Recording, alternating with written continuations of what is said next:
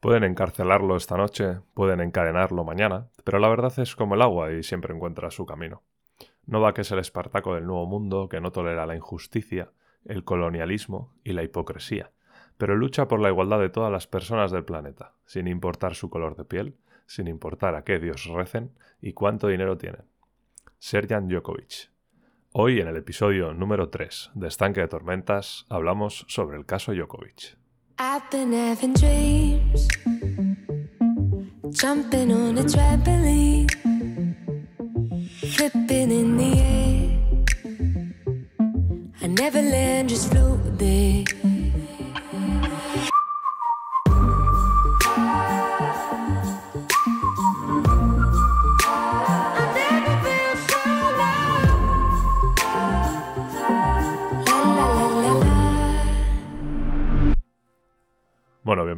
como os decía, este episodio número 3 de Estanque de Tormentas. Hoy hablamos sobre el caso Djokovic en Australia, o quizás mejor dicho, en el mundo, porque ha sido un asunto que ha dado mucho de qué hablar y la verdad es que todavía está muy caldente en tema. Sí que es verdad que ha sido un tema que, que bueno, ha posicionado a mucha gente, ¿no? Y como decía su padre en rueda de prensa, es como que Novak, el serbio, es un, no sé si vamos a llamarle el Espartaco el Nuevo Mundo, como decía su padre. Pero sí que es verdad que ha sido un poco la voz de, mucha gente en el mundo, ¿no? Entonces, bueno, vamos a, desarrollar un poquito la introducción que hacía esta semana en la newsletter de Estanque de Tormentas. Y, vamos a empezar ya. Eh, si habéis leído la newsletter, hablábamos de cinco puntos cinco preguntas y vamos a desarrollarlas un poquito empezando por la primera, que es ¿qué hará Djokovic si no puede disputar ningún torneo de tenis ya que el jugador no se ha vacunado, no tiene el pasaporte COVID, que en la mayoría de torneos del ATP pues es uno de los requisitos primordiales para, para poder competir. Así que esa es la pregunta, ¿qué hará el serbio si no puede disputar ningún torneo de tenis? A lo que a lo que a mí me hace llevar o, pensar esta pregunta es que aquí el jugador eh, tiene que estar en, un momento complicado en su carrera, porque tiene esos valores, tiene esas ideas eh, dentro de su cabeza, que él tiene clarísimo que no se quiere vacunar. Pero claro, es el número uno del mundo actual. entonces, claro, eh, tener esa posición es un gran altavoz mediático, por ser también ese número uno, pero es verdad que en temas deportivos, en tema económico, eh, perder ese número uno pues supone mucho cambio. Entonces eh, hay que ver si Djokovic va, vamos a decir, a, dejar de lado sus ideales o sus ideas para poder jugar o poder participar en ciertos torneos, ¿no? Por ahora los, grandes torneos de, tenis, tanto los Master 1000 como sobre todo los Grand Slam, la mayoría de ellos, si no son el 99%, han dicho ya que Djokovic no va a poder participar en sus torneos. Entonces, eh, hay mucha duda sobre este tema en el ámbito deportivo. Y veremos a ver qué pasa al final. Por ahora Djokovic ya no va a jugar el, el Open de Australia pues uno de los torneos más importantes junto con Roland Garros, Wimbledon y el US Open del año. Entonces, eh, veremos, veremos cómo se desarrolla este año. Pero sí que por ahora Djokovic ha dejado claro que, por lo menos por ahora, sus ideales están por encima de lo deportivo. Así que bueno, vamos a ver si le dura esta faceta o vamos a ver si por el contrario los torneos o los países eh, definitivamente se bajan un poco de, esa obligatoriedad y al final dejan competir a, deportistas, en este caso un tenista, sin tener ese requisito, sin tener ese pasaporte COVID. Yo creo que a la larga eh, los países van a dejar de pedir el pasaporte COVID. Creo que ahora sí que me voy a posicionar un poco en, por lo menos en lo que es mi opinión. ¿no? Yo creo que el pasaporte COVID es algo que tienen que ir ya dando la opción, como por ejemplo han dado ahora en, Inglaterra, en Reino Unido, ¿no? De que, de que, bueno, está la opción de pedir el pasaporte COVID, pero, pero no es obligatorio, ¿no? Eh, también llevan dando tiempo la opción de vacunarse y no vacunarse. Entonces yo creo que ya llegados a este punto, el que no ha querido vacunarse no lo va a hacer. Y los que sí hemos querido vacunarnos, pues nos hemos vacunado, ¿no? Entonces yo creo que ya has dado la opción Pero no creo que la mejor solución sea obligar a la gente a tener que hacerlo. Porque. Porque obligar a la gente a vacunarse no hace mejor al virus o no hace que los demás estemos más protegidos contra el virus. El problema es de ellos. Si ellos no se vacunan, o no quieren vacunarse en este caso, eh, los que más riesgo pueden sufrir son ellos. Entonces, entiendo que tampoco es algo que, haya que obligar, ¿no? O sea, que, que otra persona no se vacune a mí en principio no me afecta. Al que le afecta es a él. Entonces, bueno, yo creo que tenemos que empezar a tratar el COVID ya como algo que, que, está aquí, que se va a quedar, algo más normal a lo que seguramente lo estamos haciendo. Y, creo que hay que empezar a dar opciones ya, ¿no? El que no ha querido hacerlo no lo va a hacer, ni, hay que obligarle a hacerlo, porque bueno, al final es su decisión. Y creo que también estamos entrando en, posicionarnos con, gente de si, si hay que hacer caso a la gente, si no hay que hacer, si me tienen que obligar a hacer una cosa, si me tienen que obligar a hacer otra, ¿no? Cuando mucha gente, pues hasta ahora, antes del COVID, estaba muy en contra del tema de la obligatoriedad a ciertas cosas, pero sí que es verdad que con el tema del COVID ha sido un poco como que el tema de la libertad se nos ha olvidado entre comillas, ¿no? Y todavía con el COVID han aprovechado muchos gobiernos y muchos estados para obligarnos a hacer cosas que realmente antes del COVID seguramente no lo hubiéramos hecho. Entonces, bueno, también hay que dejar un poco el pensamiento libre, ¿no? A, a esa gente que decide hacer otras cosas, otras opciones. Y que bueno, si ellos piensan que es la mejor opción, pues luego tendrán su repercusión, ¿no? En este caso, Djokovic pues, no ha podido jugar en Australia por eso mismo. Entonces, bueno, pues cada uno al final tiene sus, opciones y hay que valorar un poco los, pros y los contras, ¿no? De, cada acción en, este caso. El segundo punto que hablábamos en la newsletter era el por qué le dejan ir a Australia y después le cancelan el permiso. Si, habéis estado un poco al loro del, tema, Djokovic tenía un permiso para poder jugar el torneo y una vez en el aire, una vez que estaba volando ya hacia Australia, para disputar el, Open de Australia, pues le deniegan al final o le cancelan el, visado o el, permiso ¿no? que, le habían concedido. Aquí sí que es verdad que, bueno, hay ciertas especulaciones que hablan que el gobierno australiano pues, ha aprovechado la situación un poco para, hacer un poco de política. Eh, en tres meses hay elecciones en Australia y sí que se habla que han utilizado a Djokovic un poco como como papeleta, ¿no? Como, como un hombre que, pues, que al final ha creado un conflicto y que sabían que iba a crear un conflicto y que el, y que el país en cuestión pues ha aprovechado la circunstancia para, hacer un poco de campaña, ¿no?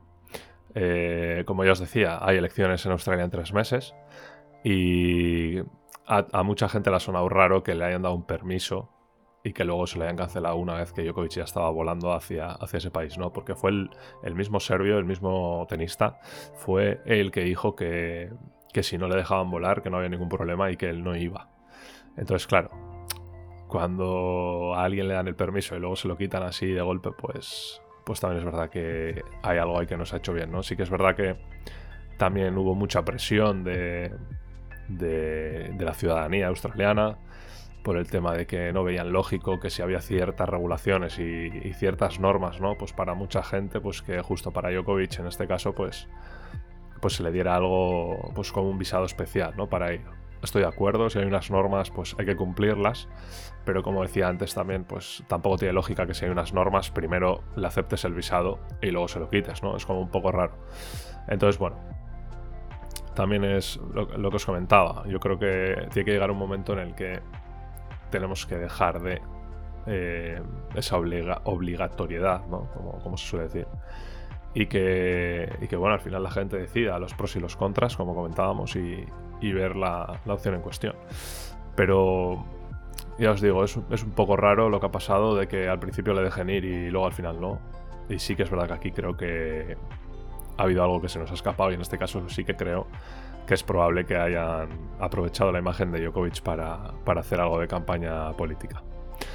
El tercer punto que, comentábamos en la newsletter era qué relación tiene Djokovic con una farmacéutica. En los últimos días se ha rumoreado y de hecho se ha contrastado que Djokovic estaba, había adquirido el 80%, creo recordar, de una farmacéutica para desarrollar una... no una vacuna, sino era como un, Tampoco era un medicamento, no me sale la palabra. Un... Em, bueno, como, como, si fuera algo alternativo a las vacunas eh, para el COVID-19, ¿no? Para, para tratar el, el COVID. Entonces, eh, sí que es verdad que se ha hablado que había que lo había comprado ahora, ¿no? Que ese, 80% de acciones las había comprado ahora, pero no.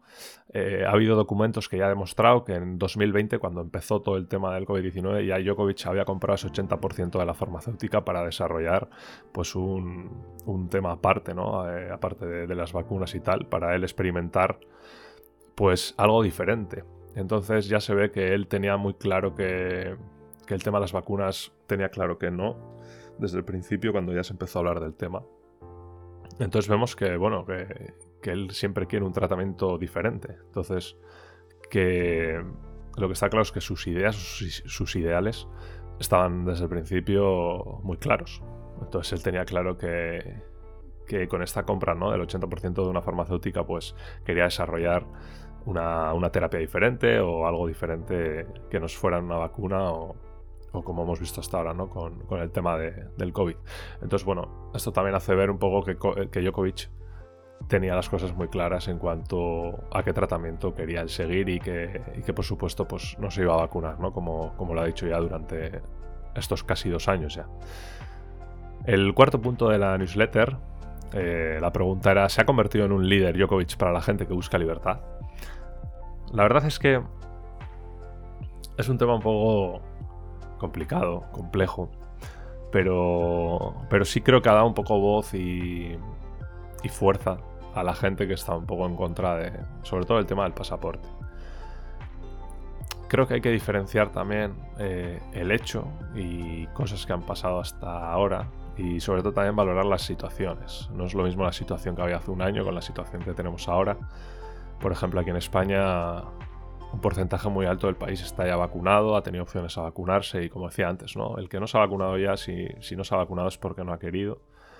Pero tampoco creo que sea obligatorio hacerle vacunar a alguien, ¿no? Al final es una posición de cada uno y cada uno tiene que elegir un poco lo que hacer. Entonces, sí que entiendo que se le haya dado voz como un líder, porque al final tiene esa posición, ¿no? Como hablábamos antes, de que tiene una posición también, pues que el gobierno australiano seguramente ha aprovechado para hacer política.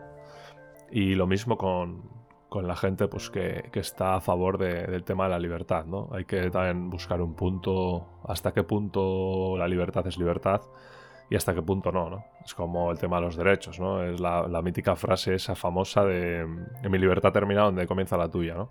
Entonces, bueno, hay que valorar un poco qué es la libertad, a qué le llamamos libertad y, a qué gente o a qué tipo de gente también ha dado, un poco voz todo este tema de Djokovic y, Australia, ¿no?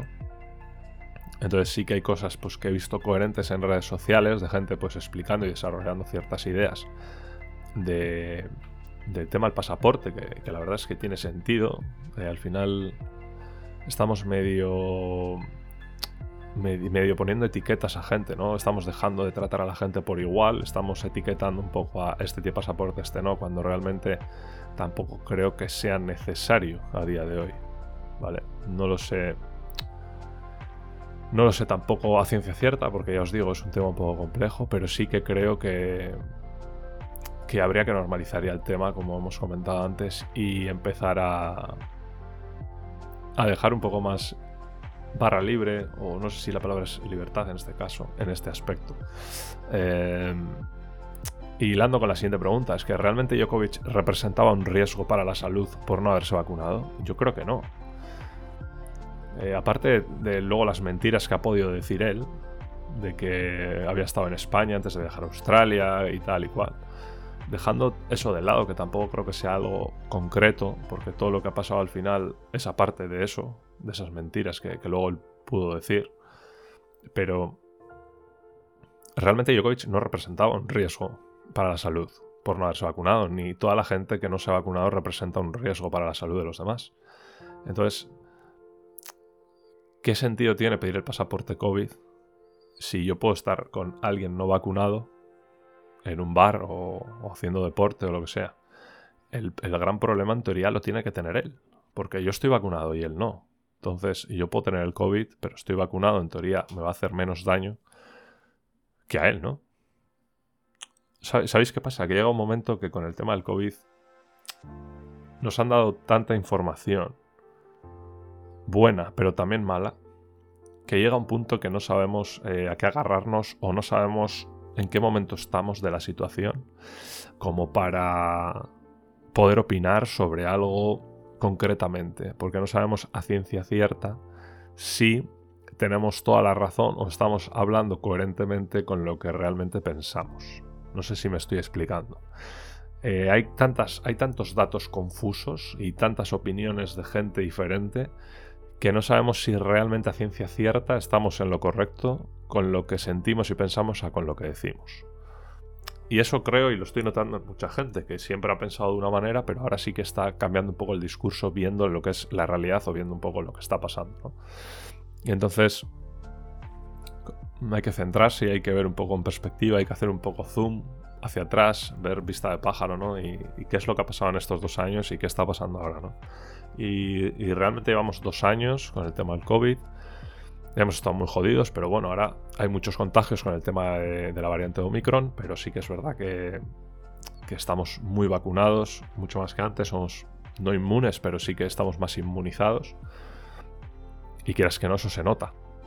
Entonces, la perspectiva que teníamos hace dos años con la que tenemos ahora no puede ser para nada igual. Y creo que hay que empezar un poco a tratarlo con algo más de normalidad, ¿no? Volviendo un poco al, al inicio del podcast. Em, ya te digo, creo que es algo que ya se va a quedar aquí. Creo que todos los años es posible que nos tengan que vacunar una vez o nos den la opción de vacunarnos una vez, ¿no? Pues como pasa con, la gripe, por ejemplo. Y, veremos a ver cómo queda todo este tema. Pero sí que es verdad que, que es un poco complicado el tema de, del COVID. Y también ha sido un poco complejo el tema de Djokovic. Porque ha puesto en contra los dos grandes bloques que hay actualmente en el mundo, ¿no? Los, que son un poco más a favor de la libertad y los que están un poco más a favor de... No sé, no sé cómo decirlo, de, de cumplir la ley, entre comillas. Entonces, bueno, yo os dejo una reflexión aquí, la hice en la newsletter y creo que es una gran pregunta.